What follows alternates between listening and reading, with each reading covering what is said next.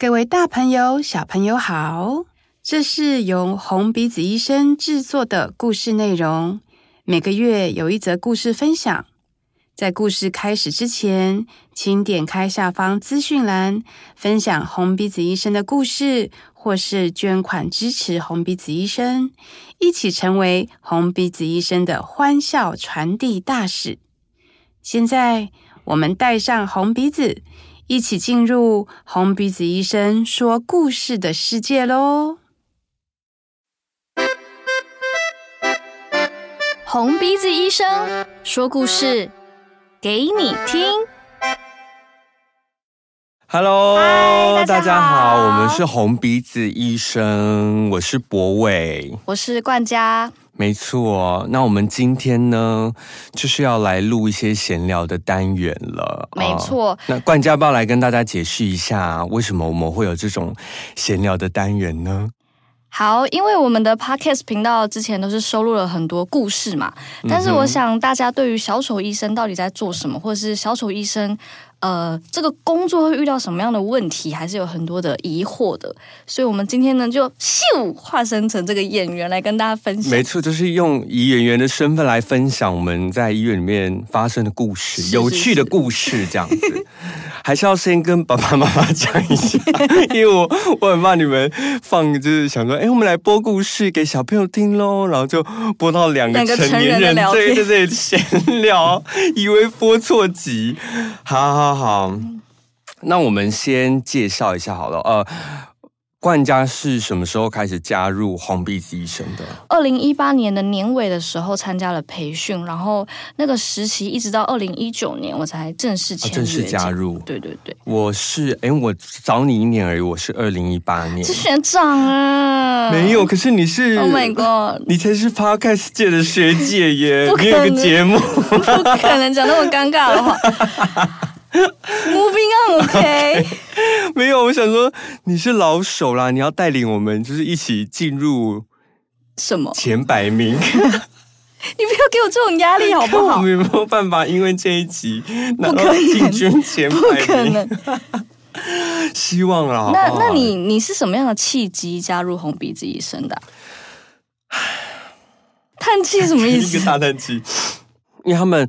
我们那一年是第一次来南部甄选哦，就是我们北中南目前都有驻点，那都是有固定合作的医院，所以我们也会北中南都有招募小丑医生。对，然后那一年刚好到了南部去，所以在南部做甄选。然后我刚好在南部读书，所以就决定去参加甄选。嗯，可是去参加甄选前，真的是完全不认识红鼻子医生工作的内容，就是只能从那时候脸脸书好像也才刚有粉丝专页，然后就开始慢慢认识这个工作。嗯，然后就决定是一个机会，就去试试看。然后一开始也是觉得非常有意义。嗯。所以想去做，那你呢？因为协会其实也才刚成立没多久，对，对不对？那个时候，我的状况是因为妈妈就是我们的理事长、创办人、创办人、创办人，刚好是台医大的老师，所以他那时候出国进修学习小丑医生的时候，我们知道这件事情。嗯，然后虽然那时候也是对这个工作一知半解啦，但是我上大学的时候就曾经有一个经验是。我有跟，可以讲出这个剧团名字吗？如不行的话就逼掉。如如差儿童剧团 差国儿童剧团。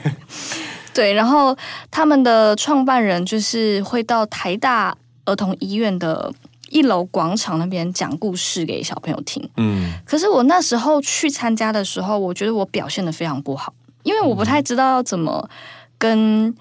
这些孩子们相处，因为他们不是我们一般遇到的很有精神的小朋友，或者是活动很方便的小朋友。嗯嗯，所以我那时候就觉得很挫折。然后后来我就知道了红鼻子医生这个工作，我就觉得哎很有意义，然后就去参加甄选这样子。哦，所以你也是也是因为一开始有这样的小经验，然后后来也是因为认识妈妈，所以就。对对，进去参加甄选。那你一开始对于小丑医生有没有什么想象？我觉得真的进到医院里面之后的模样，跟我本来想象的很不一样。嗯哼嗯。然后看到那些真的生病或是不舒服的孩子们的冲击力，也跟我想象的很不一样。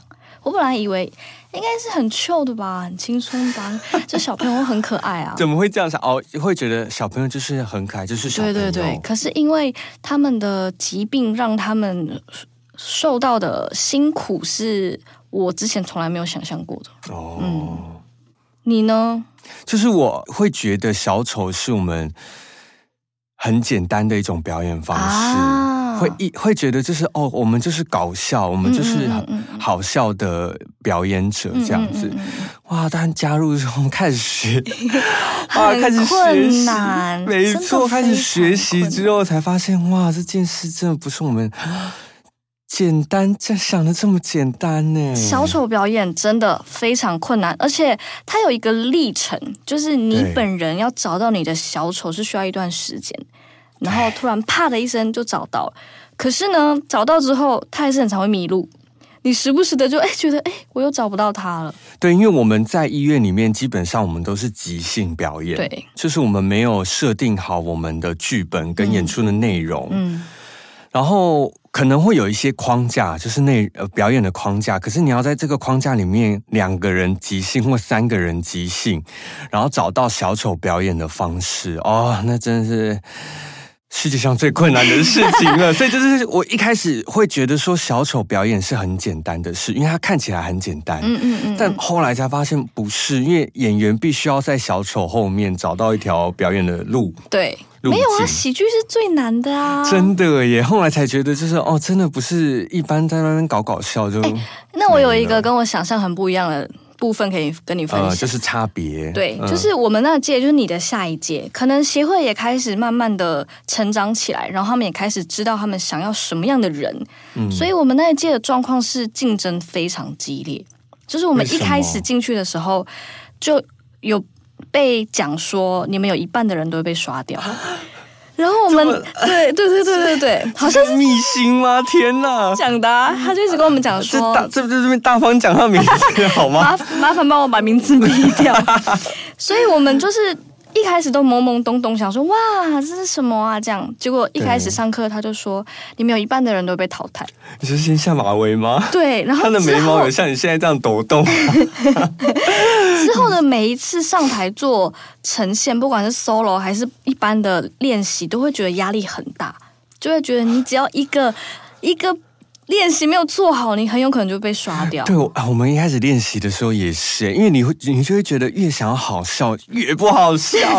真的，你越想要搞一些有的没的，越是笑不出来。台下人静默，死鱼脸在下面。就是我觉得小丑在这个用力跟自然之间的拿捏非常困难。没错，就是你也不能真的脑袋空空上去，不知道要干嘛。可是你也不能把一切都在你的脑海里面编织完。对，你就完全不好笑。对，这是这是表演方面。对，然后我一开始也是会对于就是我们的表演的对象只是否儿童而已。一开始哦进去之前就会觉得我们只针对儿童表演。嗯，但其实我们现在也慢慢的到一些，例如日照中心或者是成人的病房里面、高龄病房里面表演。哦，那这样让我想到，因为进医院表演之后，发现其实我们的服务对象不只是小朋友，嗯，就是他们的家人啊，他们的爸爸妈妈，他们的医护人员。其实有的时候，成人更需要这项服务，因为像我印象很深刻，就是呃，有好几次我去医院表演的时候，都是我跟小朋友玩的很开心，对，可是我很明显的感觉到爸爸或妈妈非常的，他很压抑他的情绪。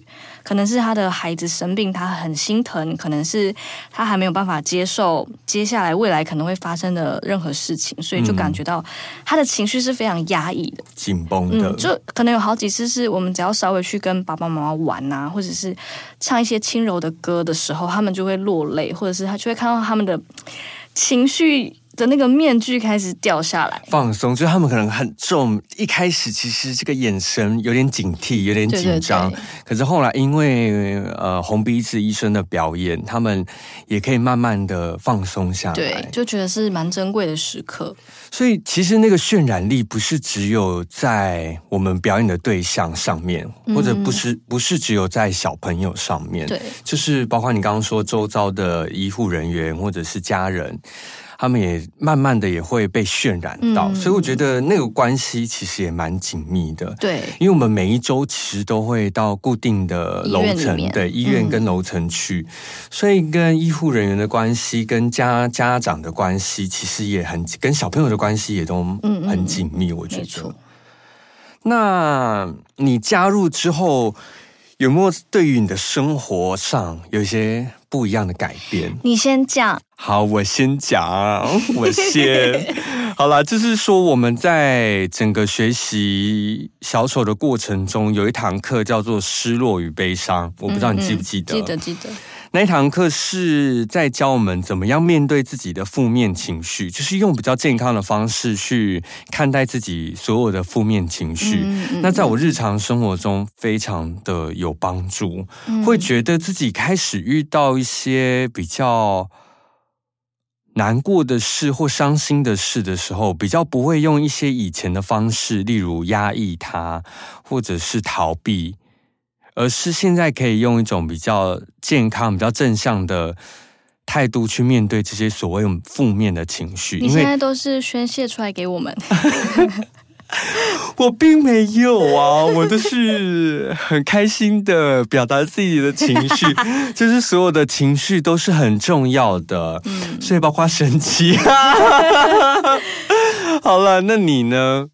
我的话，我觉得我对于生命的看法有点比较不一样。嗯，譬如说，我在刚开始当小丑医生的时候，我很容易因为看到一些画面就落泪。嗯，像是小朋友很辛苦的样子啊，或者是呃，看到生命。呃，很脆弱，或是即将走向终点的时候，我都会觉得很难以承受。嗯，所以甚至一开始协会会帮我们安排咨商师，嗯，我都会跟我们的咨商师说，我我觉得我在这方面承受力好像有点不够。嗯，他就跟我讲说，这都是很正常的，我应该要去珍惜我的这个特质。嗯，然后我们也有上到一堂课，是教我们要保持有距离的同理心。然后我觉得这对我来说非常重要，因为我开始可以学习到说，嗯，我在这个医院的当下，我确实为了这些我眼前看到的事，或是这些孩子们感到很伤心、很难过。可是离开了这个工作之后，我就会回到我的生活。然后，呃，我觉得护理师也教会我很多，像是有的时候我就会很在意那些。本来健康出院，然后又复发回来的小朋友，我就会觉得很替他们难过，或者是知道有一些小朋友的呃路程已经快要走到尾声，我就会觉得很不舍。但是护理师会用一个比较豁达，或是站在小朋友立场的角度来跟我说：“哦，那表示他们可能就是可以好好的去当小天使，不用再受那么多苦难。”我就会觉得：“哦，对，为什么我没有想到？”所以，就是我们对于生活上或对于生命，都会有一些不一样的改变。我觉得看待生命这件事情，嗯，其实因为这份工作，所以会有很多不一样的想法，嗯嗯嗯。然后那些想法都是以前没有的，嗯，就是在面对这些所有的离别，就是我们生命中所有的离别，都可以用一种。更完善、更好的、嗯嗯嗯、更美的角度、更诗意的角度去看待这些离别。没错，没错。说再见，这样。我觉得这份工作总感觉啦，我付出的比我得到的还要少很多。你你是要讲相反，就是我得到的比付出很多。我得到的比较多。对，你的，就是我对我同意你说的话。我们的我们在这份工作里面学习到的东西真的非常的多。对对对对对好的，我们今天这一集闲聊算是到了一个尾声了。大家可能觉得说啊，还有点听不够，没关系，因为下一集还是我们。